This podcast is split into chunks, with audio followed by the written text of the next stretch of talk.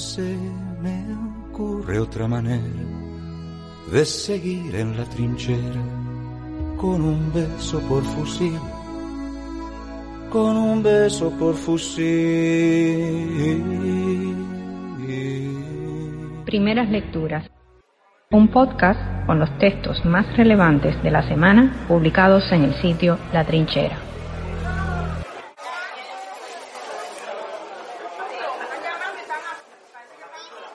Trueque por Miguel Alejandro Hayes.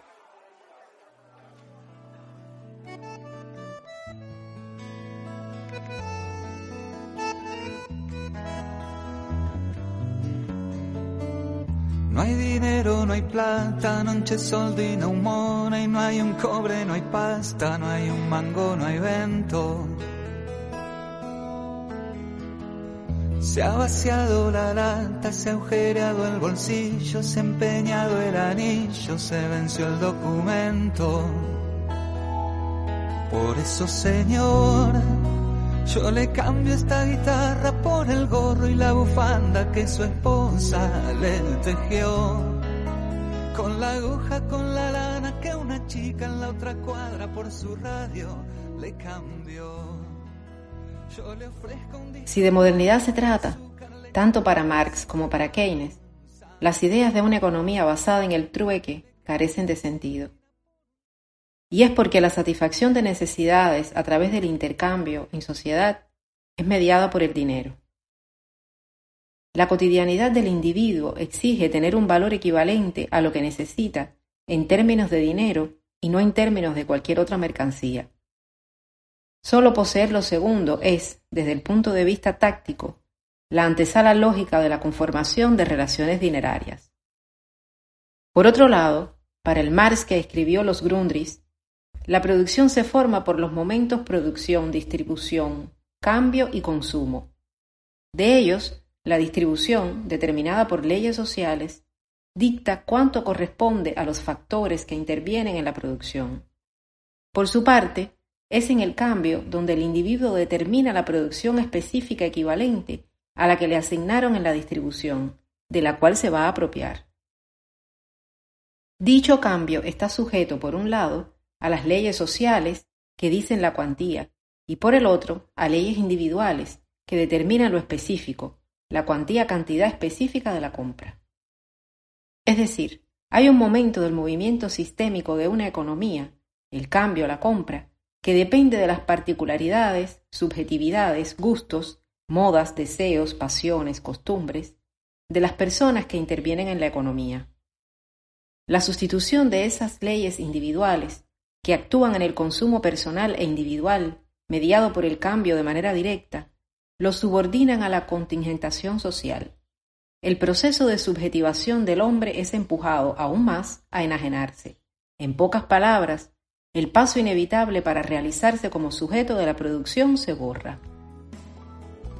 No hay para hoy ni mañana moneditas ni cheques, me empujaron al trueque como en 1700. Por eso, señor, si le doy cuatro canciones, no me cuenta sus amores y los sueños que olvidó tal vez trocando heridas por sus ganas, por las mías, se consiga algo mejor. El consumo, espacio mínimo, donde la necesidad da la sensación de libertad, es algo pretendidamente impuesto. Cuando dicho momento individual desaparece, se comienzan a gestar las condiciones para el trueque, a mayor o menor escala. Pero la asignación social, estandarizada, impuesta, que intenta convertir a los consumidores en masa homogénea, no puede borrar las individualidades.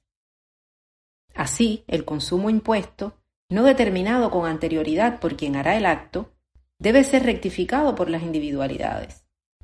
Aquellos que insatisfechos tienen el pago de su trabajo en cuerpo de objetos que no consumirán, se verán obligados, de algún modo, a cambiar esos objetos que no necesitan por otros que sí.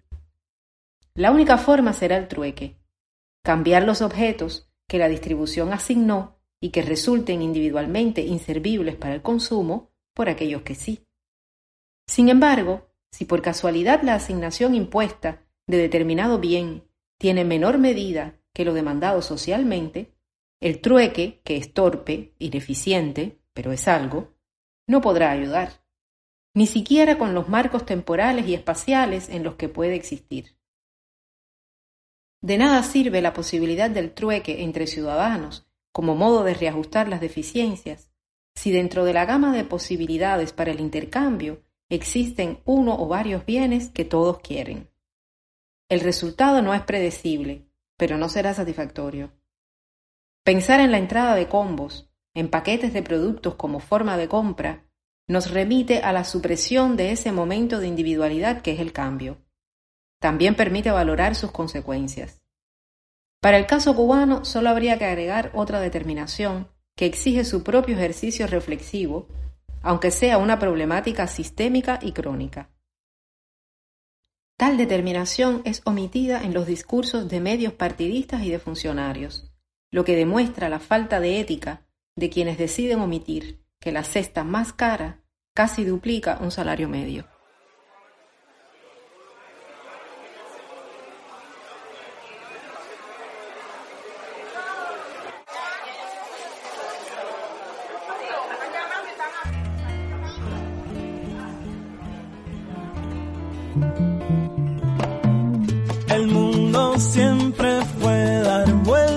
Espiral. Yo no voy a andar por ahí asustado.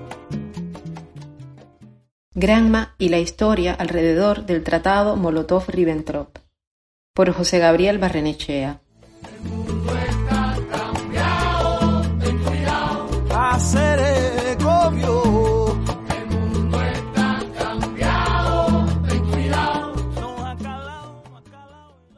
Órgano oficial del Partido Comunista de Cuba, Granma, publicó una tergiversación de la historia.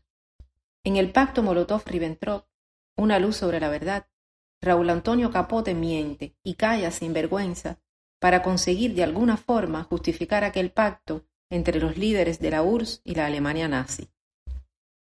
A la manera de Trump, que no ha hecho más que copiar viejos métodos para tergiversar la verdad, la mejor manera que el autor encuentra para justificar el pacto es echarle la culpa a alguien más. Así, en su artículo, si la URSS tuvo que pactar con el diablo, se debió a que existía una conspiración en Occidente para desviar a Alemania sobre Moscú. Según él, las grandes potencias capitalistas soñaban con ver desfilar a los panzer alemanes por las calles de las ciudades soviéticas. Para ello, reinterpreta lo ocurrido en Múnich en septiembre de 1938, cuando allí se reunieron los primeros ministros de Francia y Gran Bretaña, Daladier y Chamberlain, con los dictadores de Alemania e Italia, para, siempre según el autor, tratar el desmembramiento de Checoslovaquia, la entrega de Polonia y el ataque alemán a la URSS. Nada más lejos de la verdad. En Múnich, Gran Bretaña y Francia, que todavía no se recuperaban del trauma psicológico de perder a millones de hombres jóvenes en las trincheras de la Primera Guerra Mundial, intentaron apaciguar a Hitler, transigiendo a sus reclamos de reunir la nación alemana a las zonas checoslovacas mayoritariamente pobladas por alemanes. O sea, que para evitar una nueva guerra, que no deseaban ni la opinión pública británica ni mucho menos la francesa, las dos potencias europeas vencedoras de la Primera Guerra Mundial aceptaron desmantelar algo de lo acordado en el Tratado de Versalles. Este tratado, establecido al final de la guerra, había entregado zonas mayoritariamente habitadas por alemanes, cual los sudetes checoslovacos, a los nuevos países eslavos que surgieron en Europa central y oriental al desintegrarse el imperio austrohúngaro. Así, equivocamente, visto que al final estimularon a Alemania a rebelarse demasiado desesperadas por evitar ir a la guerra, franceses y británicos intentaron apaciguarla, mostrándose comprensivos con los deseos de Hitler de reunir en un Estado nacional a los germanoparlantes. Minorías que, por lo demás, eran discriminadas en las naciones a las que habían sido agregadas, a resultas de las decisiones que sobre el papel habían tomado las dirigencias vencedoras de París y Londres. Debe agregarse que Francia y Gran Bretaña transigieron por las presiones de sus opiniones públicas, pero sobre todo a resultas de la actitud tomada por la de los Estados Unidos. ese país, sin el cual estaban plenamente conscientes de no haber podido evitar la derrota frente a Alemania en la pasada guerra tras la salida de Rusia de ésta, vivía ahora uno de esos profundos períodos de aislacionismo tan suyos. El americano medio, siguiendo aquel famoso principio de la política exterior de Washington, se oponía radicalmente a involucrarse de nuevo en las guerras europeas. Y eso para franceses y británicos significaba quedar en una situación semejante a la de fines de 1917, pero ahora totalmente solos ante una Alemania que claramente lo superaba en todos los sentidos. Estas son las razones reales del desmembramiento de Checoslovaquia. Todo lo demás afirmado en el artículo de Marras carece de rigor. Es falso que el acuerdo de Múnich incluyera también la entrega de Polonia, y por lo mismo no puede de ninguna manera ser interpretado como un intento de desviar a Alemania sobre la URSS. Por el contrario, en Múnich los primeros ministros de Francia y de Gran Bretaña intentaron también hacer comprender a Hitler que si bien transigían en el caso de las minorías alemanas en Checoslovaquia, ese no sería el caso con Polonia, a la que les ataban acuerdos de defensa común ante cualquier ataque. Menos de un año después, cuando se fueron a la guerra con Alemania a raíz del ataque lanzado por esta contra Varsovia, demostraron su decisión de cumplirlos. La determinación de franceses y británicos de defender a Polonia muestra bien a las claras que no hubo intenciones de desviar a Alemania sobre la URSS. Hitler había dejado muy claro que esta vez Alemania no se dejaría enredar en dos frentes a la vez, y esta era una de las razones del apoyo que en esta etapa le daba la alta oficialidad de la Wehrmacht. Esto se mantuvo como principio fundamental de su propuesta revanchista al pueblo alemán, por lo menos hasta que su maquinaria bélica no demostrara su extraordinaria eficiencia precisamente en la llamada Batalla de Francia, entre mayo y junio de 1940, en la cual derrotó de forma aplastante a las fuerzas combinadas francesas, belgas y británicas.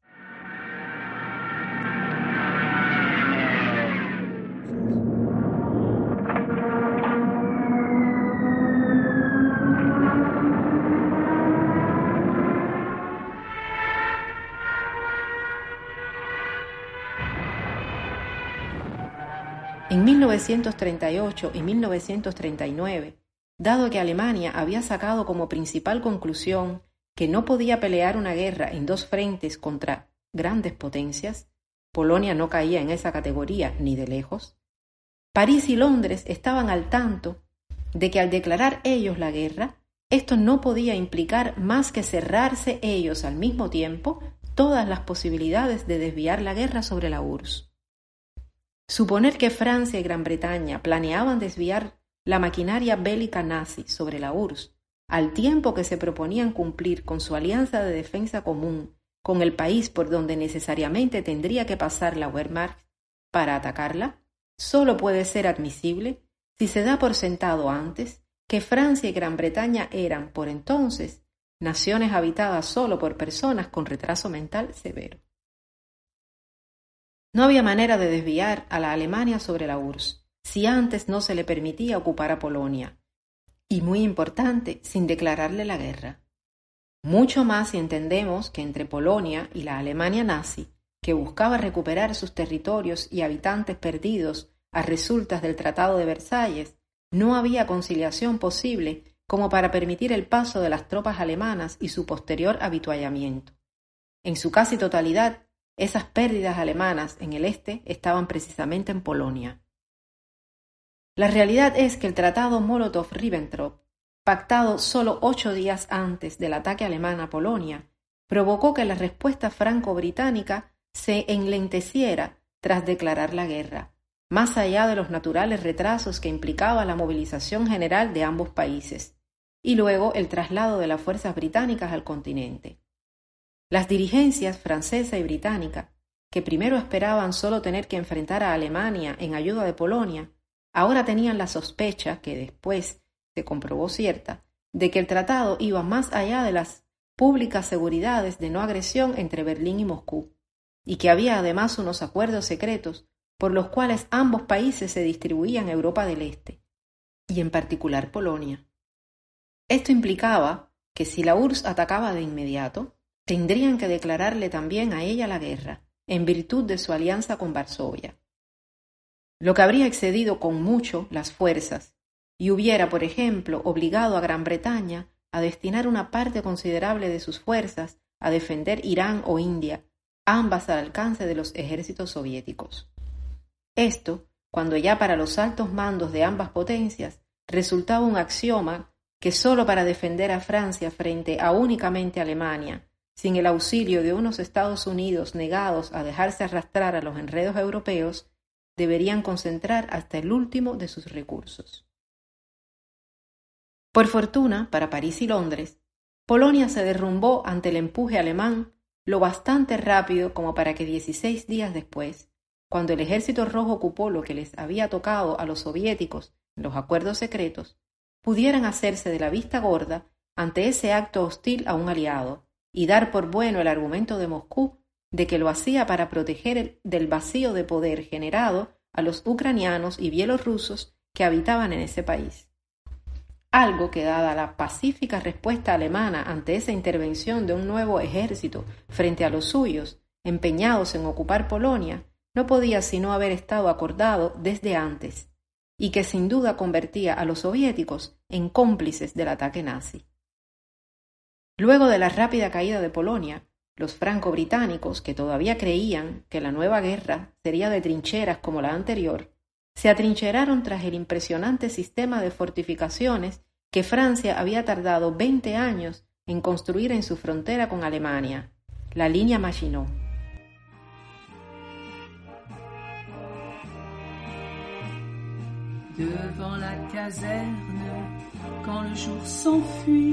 La vieille lanterne soudain s'allumait lui. C'est dans ce coin-là que le soir on s'attendait, rempli d'espoir, tous deux, Lily Marlène, tous deux. No porque esperaran que Hitler se lanzara al mismo tiempo a luchar en dos frentes, pues sabían que en ese momento ni la dirigencia de la Wehrmacht ni la mayoría de la población alemania lo hubiera apoyado en ese acto suicida acto que iba en contra de la principal conclusión que habían sacado Alemania de la Primera Guerra Mundial y de lo que ya sabía desde mucho antes Bismarck, que no podían pelear en dos frentes contra dos potencias de primer orden. Lo hicieron porque, en primer lugar, no creían tener la suficiente potencia combatiente para entrar en Alemania. En segundo, porque sabían que tarde o temprano los Estados Unidos tendrían que volver a entrar de su lado y en tercero, porque abrigaban la esperanza de que el viejo buitre oportunista de Stalin atacara a Hitler por la espalda. Por tanto, el que los franco-británicos se replegaran a la llamada guerra de broma entre octubre de 1939 y el 10 de mayo de 1940 no tuvo que ver con algún cálculo de Alemania aprovechando la inactividad del frente occidental para abrir otro oriental. Si acaso un cálculo semejante hubo, fue sobre la base de que Stalin se animara a atacar él, como hemos visto. Como de hecho hizo, al ocupar partes de Rumanía que no entraban en los acuerdos secretos del Tratado Molotov-Ribbentrop, mientras se desarrollaba la batalla de Francia. Algo que, por cierto, amenazaba gravemente a Alemania, porque entonces su principal suministrador de petróleo era Rumanía, y el atrevimiento de Stalin había colocado al ejército rojo peligrosamente cerca de sus líneas de aprovisionamiento de combustible. Pero ante lo cual Hitler no reaccionó, lo que demuestra su convicción de que no podía dejarse arrastrar a dos frentes a la vez. En su artículo, el autor insiste en justificar el tratado Molotov-Ribbentrop con el argumento de que Francia y Gran Bretaña no aceptaran entrar en un acuerdo con la URSS, pero obvia declarar que fue precisamente el interés soviético en Polonia el que explica esa reticencia de las dos grandes democracias europeas. Ellas estaban, como lo demostraron en 1939, plenamente comprometidas con su aliado polaco, y sabían que todo acuerdo con Moscú quizás les hubiera salvado de tener que entregar a Checoslovaquia, pero solo a costa de tener que aceptar sus reclamaciones territoriales en contra de Varsovia. Esas reclamaciones soviéticas están demostradas. Recordemos la fallida guerra que la naciente URSS lanzó sobre Polonia en 1920 para convertirla en una república soviética más, o el acto de literalmente correr a Polonia hacia Occidente a expensas de Alemania, que ejecutó al término de la Segunda Guerra Mundial y gracias a la cual se adjudicó nada menos que 140.000 kilómetros cuadrados. A estas alturas, para cualquiera con conocimiento de lo sucedido entonces, es sabido que a nadie en su sano juicio político le cabía aliarse con Stalin. Alguien que no paraba nunca de calcular. Ello implicaba nada menos que entregar toda Europa del Este a la URSS, al cabo de la guerra que estaba entonces por comenzar, como después ocurrió. En todo caso, haberlo hecho habría sido la oportunidad ideal para poner frente a frente, sin tierra de por medio, a Hitler y Stalin. Hubiera bastado con mostrársele condescendiente en extremo al dictador moscovita y dejar un par de condiciones, como por ejemplo la intangibilidad de las repúblicas bálticas o de Rumanía. Así, cuando Stalin, al percibir debilidad y condescendencia, las violara, denunciar lo acordado y dejar solo a Moscú ante Berlín. Magnífica oportunidad que al desaprovecharse demuestra muy a las claras que las intenciones adjudicadas por el autor a Francia y Gran Bretaña son infundadas y sobre todo muy injustas.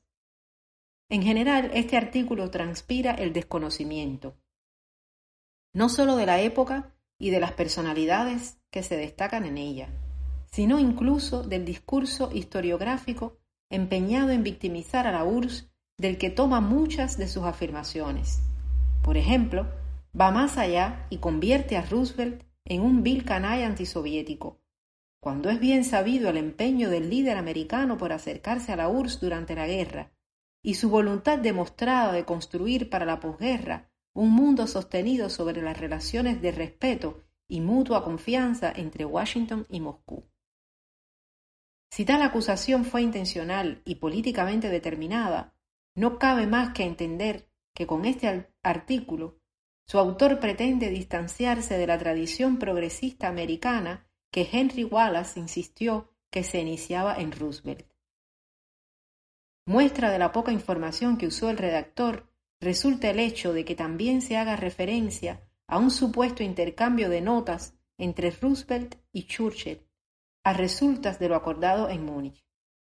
Este infundio, sin duda, no pudo ser propuesto sino por alguien que cree que en 1938 Churchill era ya primer ministro británico y que Chamberlain era su canciller.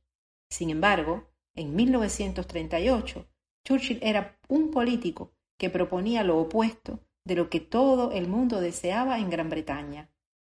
Enfrentar a Alemania y no intentar un apaciguamiento que, según Churchill, solo iba a echar gasolina en el ardiente revanchismo alemán. Era, por tanto, un político reducido a algo peor que la oposición, a la oposición dentro del partido en el gobierno, alguien sin reales posibilidades de llegar a primer ministro, que no mantenía ningún intercambio con el presidente de los Estados Unidos, y al que éste nunca comunicaría sus más secretos y malévolos propósitos. En fin, que en Granma parecen creer seguir en otra época.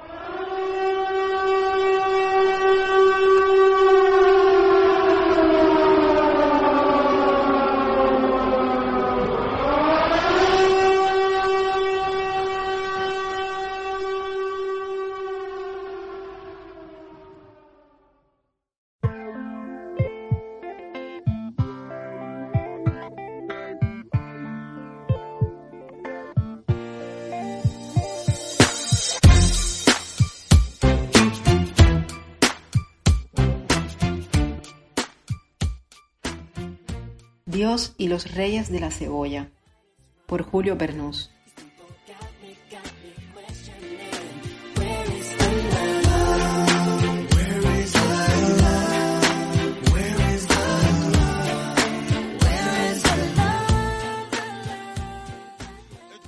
La cámara los mira de frente, mientras ellos esperan la señal para hablarle a un periodista que acaban de conocer, junto con la llegada de la policía a sus casas.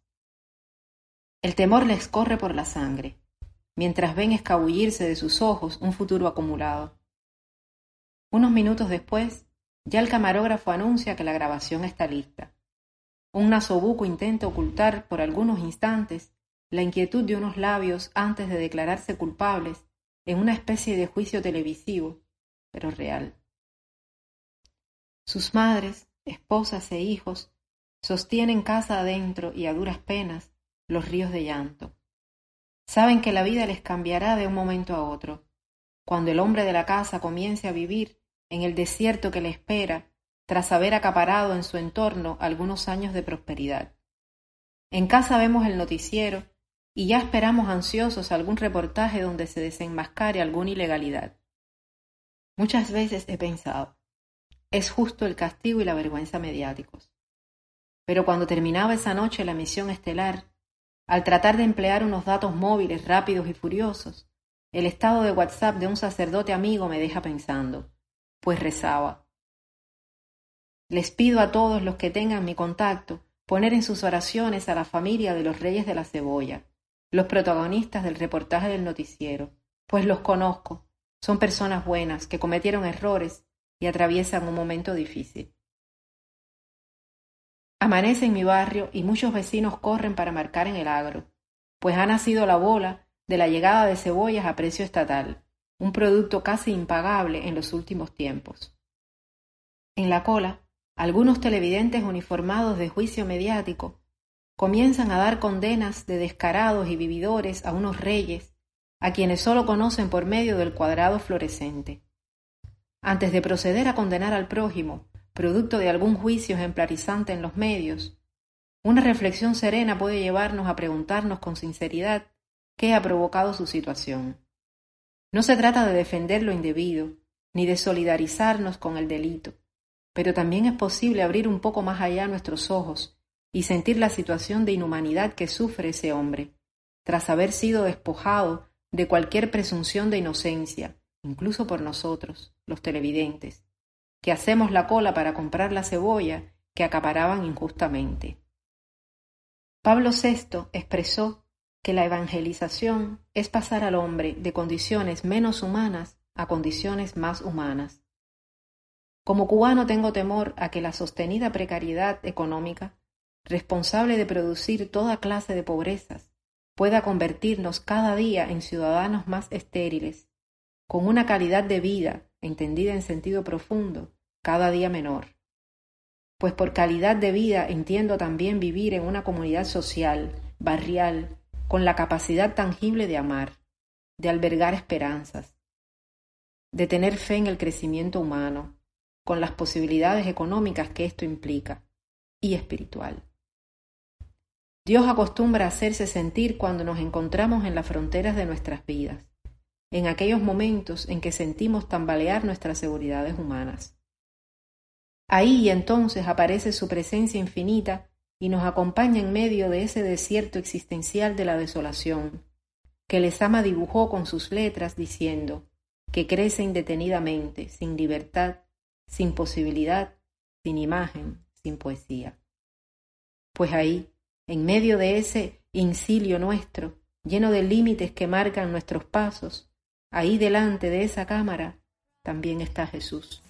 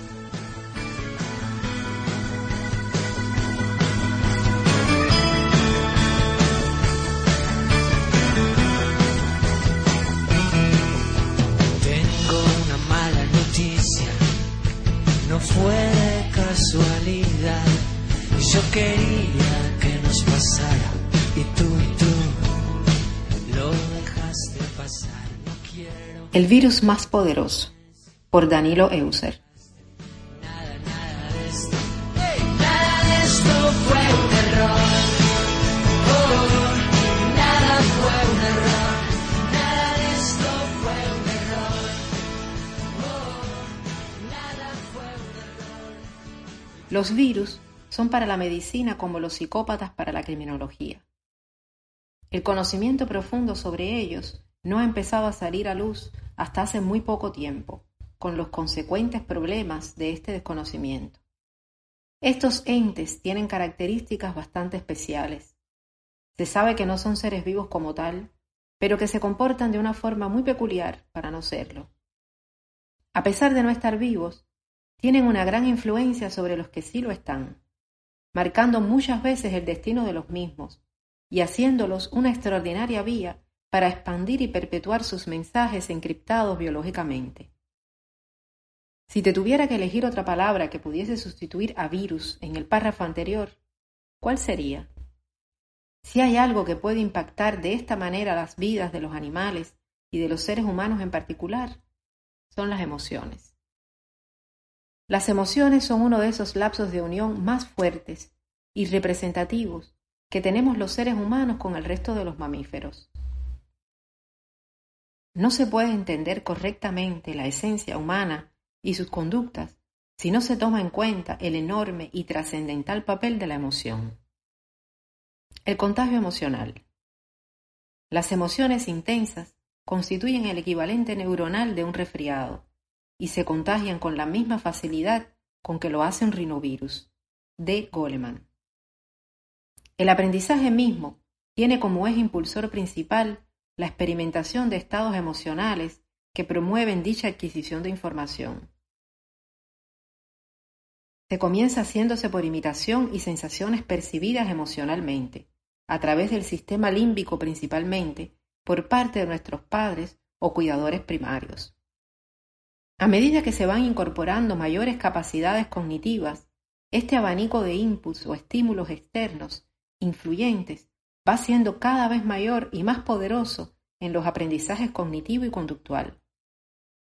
El aprendizaje por imitación es positivo siempre que se adapte a nuestra situación y a nuestras necesidades. Henry Corberá. Las llamadas neuronas espejo son fundamentales en estos procesos permitiendo entender las emociones del otro, empatizar y ponernos en su lugar, facilitando dichos aprendizajes y conductas asociativas. Son, en palabras del psicólogo Daniel Goleman, un grupo de neuronas que funcionan como una especie de wifi neuronal para conectar con otros cerebros. Ellas son las responsables, por ejemplo, de los sobresaltos al ver a alguien sufriendo un accidente o dándose un golpe, o de las emociones cuando a alguien le pasa algo bueno, aunque sea en una película. Cuando las neuronas espejo hacen lo suyo, se ponen en funcionamiento los mismos circuitos y áreas del cerebro que en la persona que se observa, haciendo o sintiendo eso que se percibe en ellas. De tal manera, se puede llegar a sentir emociones como propias, aunque no se estén teniendo los estímulos que las evocan, sino que se perciben y se reflejan de otros. Asimismo, los estados emocionales propios pueden tener una gran influencia en el de los demás. Sobre esto, el autor antes mencionado señala que cada uno de los seres humanos es en buena medida responsable de cómo determina los sentimientos de las personas con las que día a día interactúa, tanto a nivel positivo como negativo. Origen biológico. La transmisión de emociones es un proceso primitivo y en gran medida inconsciente actúa como una sincronía y ha sido fundamental para garantizar la supervivencia. El parto humano prematuro y el desarrollo tardío de las capacidades físicas y mentales respecto a otros animales son de las razones más importantes que explican las relaciones de solidaridad, empatía y apego emocional entre los seres humanos, no solo de las madres, sino de toda la comunidad. Por un lado, criar a un bebé humano ha sido siempre, por esta causa, un esfuerzo colectivo, y por otro, porque este precio alto era el resultado de un desarrollo cerebral posterior muy superior al del resto de los animales, facilitando nuestra supervivencia y sacando muy buen partido de la evolución y la selección natural. El proceso de neuroplasticidad, la creación de redes neuronales complejas a través de la gran cantidad de sinapsis o conexiones neuronales en los cerebros, incomparables con las de otros animales, tienen mucho que ver también con este fenómeno de relacionamiento emocional cercano, propio del Homo sapiens sapiens, o mejor dicho, Homo sapiens sentiens.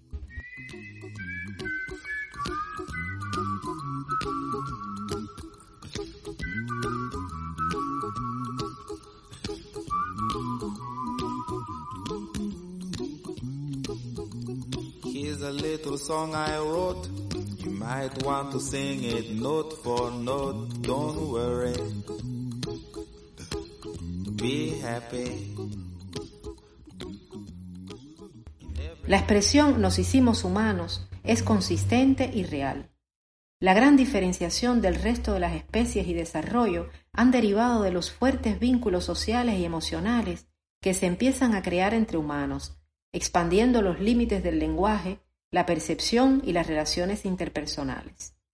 Si bien el ser humano cuenta genéticamente con la capacidad para em-, emocionarnos, percibir lo que otros sienten y compartir dichas emociones, como mismo sucede con las enfermedades e infecciones, existen personas más susceptibles que otras a este contagio y también más proclives a sufrir sus consecuencias negativas. Es importante destacar que también existen personas en el otro extremo, incapaces en gran medida de empatizar, percibir y sentir las emociones del otro, los psicópatas. Son diversos los motivos que nos pueden hacer más o menos vulnerables ante estos virus emocionales, pero el origen siempre es una interrelación entre múltiples factores biopsicosociales. La predisposición genética puede llegar a tener un papel significativo en este sentido, pero solo hasta ese punto, predisposición o condicionamiento. Siempre debemos tener presente el rol de los disparadores y determinantes ambientales que promueven y exacerban estos caracteres biológicos heredados. Entre estos se puede señalar como de los más influyentes los vínculos y relaciones en las primeras etapas del desarrollo, el contexto materno-infantil, los roles asumidos por los educadores, las creencias aprendidas de los mismos, la educación recibida, tanto a un nivel cognoscitivo como emocional y conductual. Y por supuesto, no podemos olvidar el papel de la sociedad, la cultura y los sistemas de valores predominantes. Empatía contra contagio emocional. Es necesario no confundir la empatía con el contagio emocional, pues si bien ambos pueden compartir ciertos aspectos e incluso servirse el uno del otro, no son lo mismo. La empatía es una capacidad individual y adaptativa que permite conectar con las sensaciones y el estado emocional de un otro y sentirse en su lugar, siendo algo genuino y beneficioso tanto para los demás como para uno mismo, siempre que sea capaz de discernir los límites marcados por la asertividad y las necesidades propias. Mientras tanto, el contagio emocional es un proceso inconsciente en su mayoría que se alimenta de la empatía, pero además hace que se tomen como propias las emociones y estados anímicos de otros, o que al menos estos tengan una influencia significativa en cómo uno se siente y se comporta, o al revés, siendo cada cual quien condicione a los demás positiva o negativamente. El contagio emocional es un proceso imperceptible y sutil que ocurre constantemente en el que se emiten señales emocionales afectando a las personas alrededor. Aquí residen sus beneficios, pero también sus potenciales peligros. Contagiarse de las emociones más alegres y jubilosas de otros o caer rendidos ante un carrusel infinito de carcajadas es algo satisfactorio y positivo. Al mismo tiempo, se puede caer preso de igual forma o con mayor intensidad incluso en los estados emocionales depresivos de estrés y negatividad de otros, convirtiendo al sujeto en víctima de una suma de relaciones psicofisiológicas, lo que se conoce como un secuestro emocional. Muchas veces se es incapaz de permanecer alejados de esos virus de los que son contagiosos y se permite que las emociones y los estados de otros acaben determinando los propios.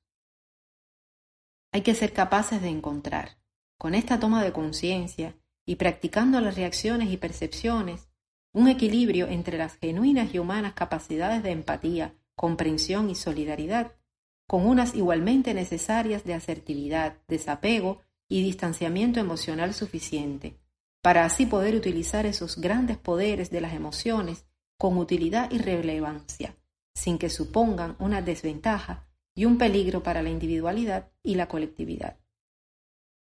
El más poderoso es el que tiene poder sobre sí mismo. Séneca.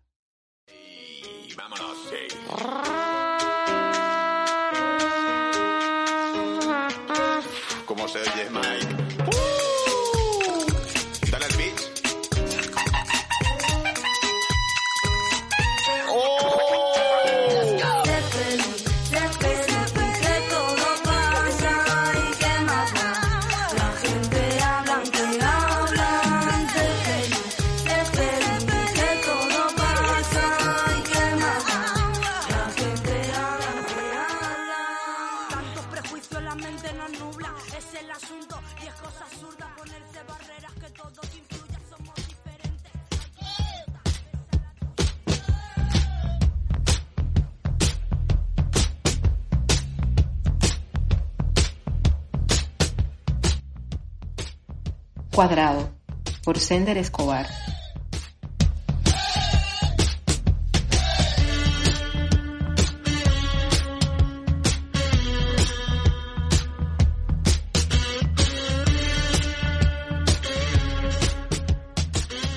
El anuncio en la televisión era justo lo que necesita escuchar. Llamó para ordenar. Le enviaremos otra gratis. No gracias, con una será suficiente.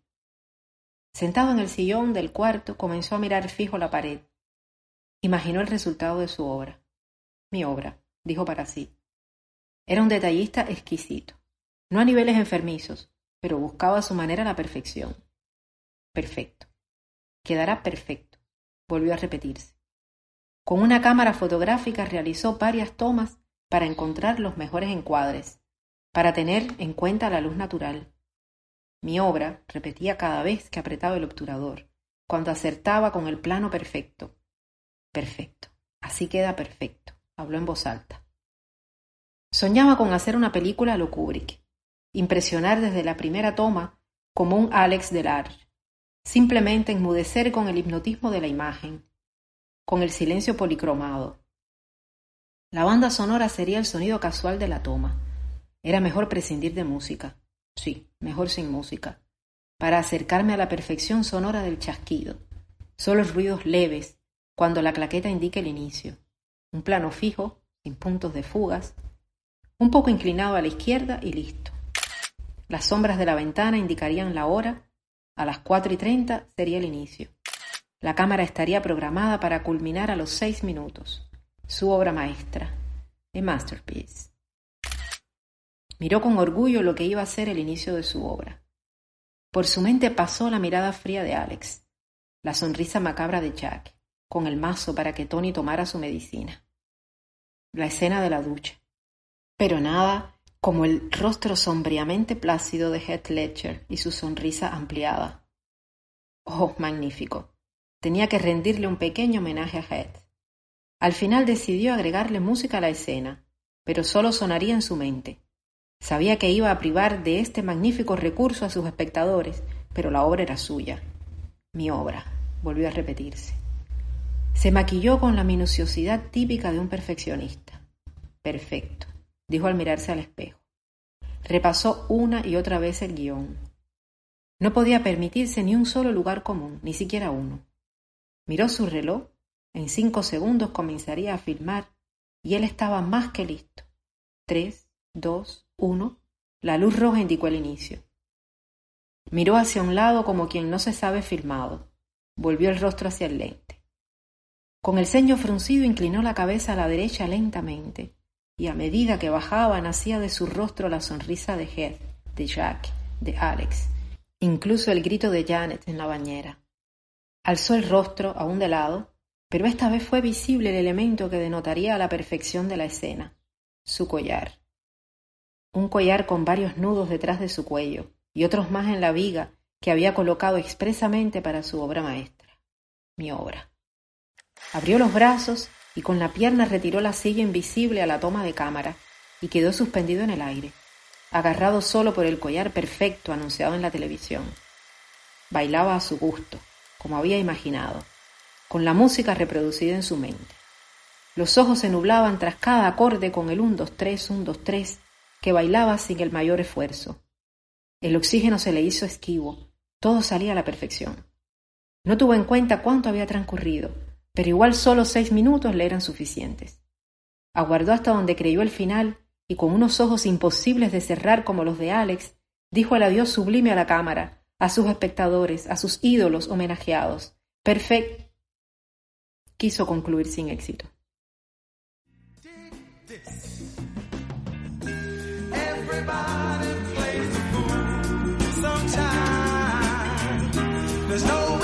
ocean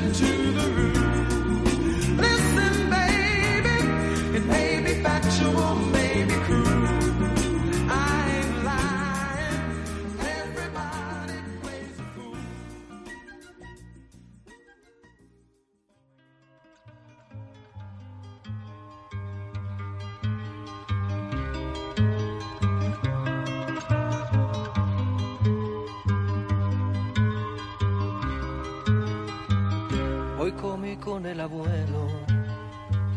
Y después de la comida le pregunté tantas cosas, tantas cosas de la vida. Se sentó en su mecedora y fumando en su pipa. Aquello de contextualizar, por Miguel Alejandro Hayes.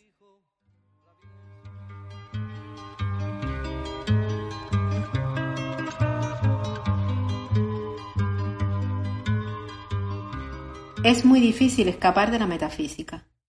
Y es que los discursos hegemónicos de las ciencias se engendraron, nacieron, crecen y se desarrollan como tal paradigma. El individuo metafísico, a decir de Frederick Copleston, supone que tiene sentido buscar la razón o la causa de los fenómenos. Este es un supuesto que tanto la dialéctica, Hegel, como parte de la corriente postestructuralista, como la filosofía analítica, cuestionaron pero el tema trasciende estas líneas.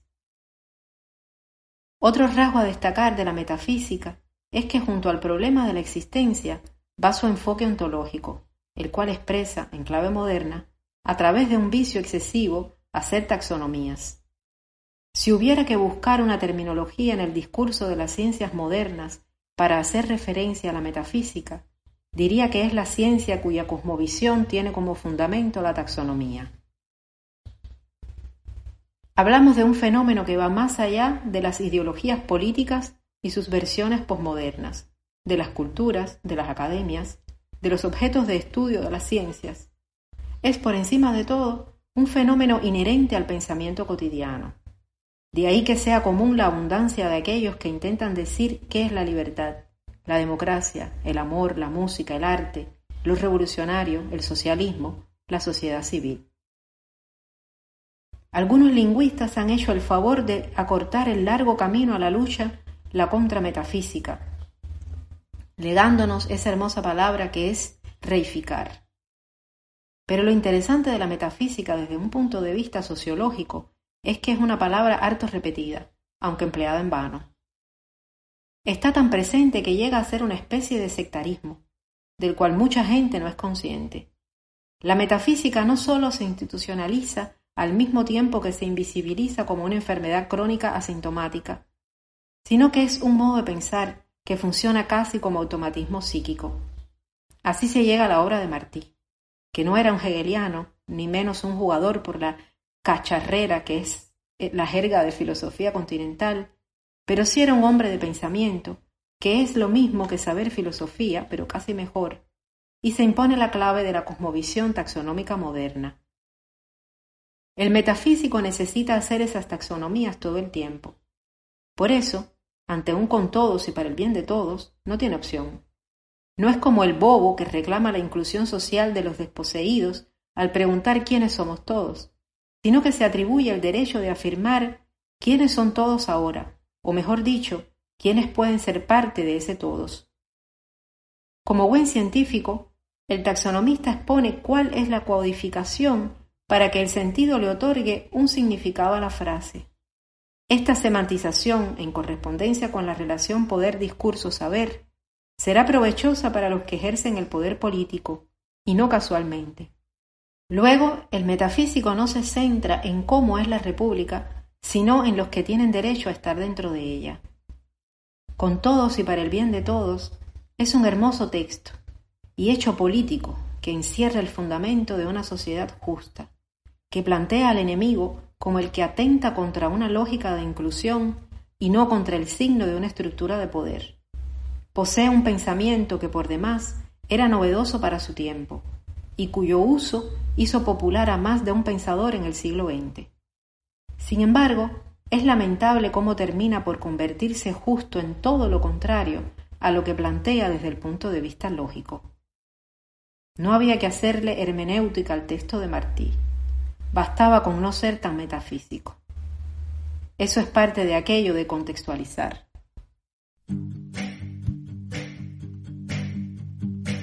Aunque el mar vuelve, nunca es el mismo mar. La tierra nos devuelve otro sol cuando gira. Y todo tiende a huir y vuelve a empezar. Y cambia de impresión cada vez que respira. Y si estuviste ahora, luego no estás. Nunca más te vi y no fui nada en tu vida. Y si no dudas, todo puede pasar. Y si no pasa, siempre sana la herida. La lluvia nunca vuelve hacia arriba. La lluvia nunca vuelve hacia arriba. La lluvia nunca vuelve hacia arriba, no. La lluvia nunca vuelve hacia arriba.